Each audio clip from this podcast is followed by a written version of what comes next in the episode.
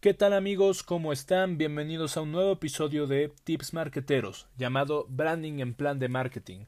Este es nuestro episodio número 2 y gracias a ustedes por conectarse con nosotros y bueno, comencemos.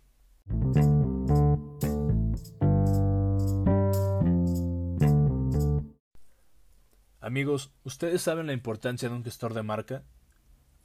Este personaje se encarga de mantener la imagen de la marca, al adaptar la comunicación y evolución constante de la misma para así poder lograr la permanencia en la industria. Según Keller en el 2008 afirmó que existen seis criterios para elegir las identidades de marca, que son fácil de recordar, significativo, capacidad de agradar, poder de transferencia, adaptable y protegible. Y a todo esto, ¿cómo se asigna un presupuesto de marketing? Bueno, las estrategias de marketing y su presupuesto se designa a las marcas por medio del ciclo de vida que tenga la marca. El ciclo de vida de las marcas consta de tres etapas: identidad y estrategia, respuesta, relación. En cada una se deben de resolver acciones y alcances, en donde, si realmente se llevan a cabo de manera eficiente, el producto puede llegar a convertirse en marca.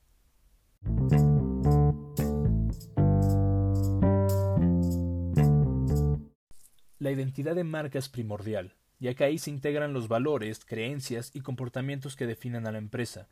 Los elementos que se deben cuidar son aspecto físico, personalidad, cultura, relaciones, reflejo, autoimagen. ¿Sabían que de acuerdo a Acker, las ideas para construcción de marca pueden surgir de diferentes entornos?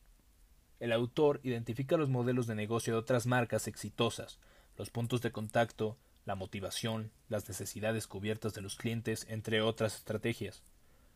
A continuación enlistamos algunas fuentes en las que se pueden encontrar las ideas.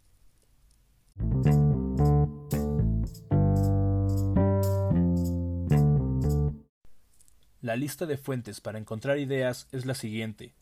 Roles de modelos externos, puntos de contacto de la marca, motivación y necesidades no cubiertas, oportunismo demostrado, apalancamiento de activos y sweet spots de clientes.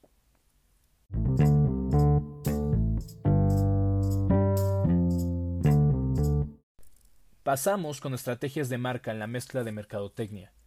Como sabemos, en la mercadotecnia se necesita un pensamiento creativo y original para generar nuevos programas de marketing que se distingan entre todo el ruido del mercado y genere una conexión con sus clientes. Por lo cual, han desarrollado diversas estrategias como marketing experiencial, marketing uno a uno, marketing de permiso, el marketing de relación.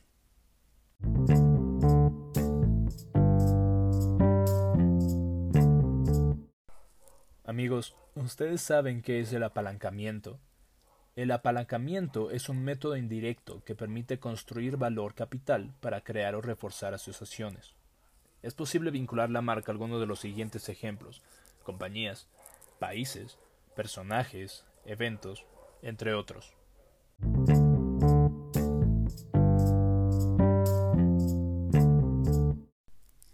Bueno amigos, en este episodio pudimos entender la importancia de la toma de decisiones de la marca de un diagnóstico interno y externo del contexto del mercado y de qué manera mantenerte conectado con los clientes. Muchas gracias y nos vemos en el siguiente episodio de Tips Marqueteros.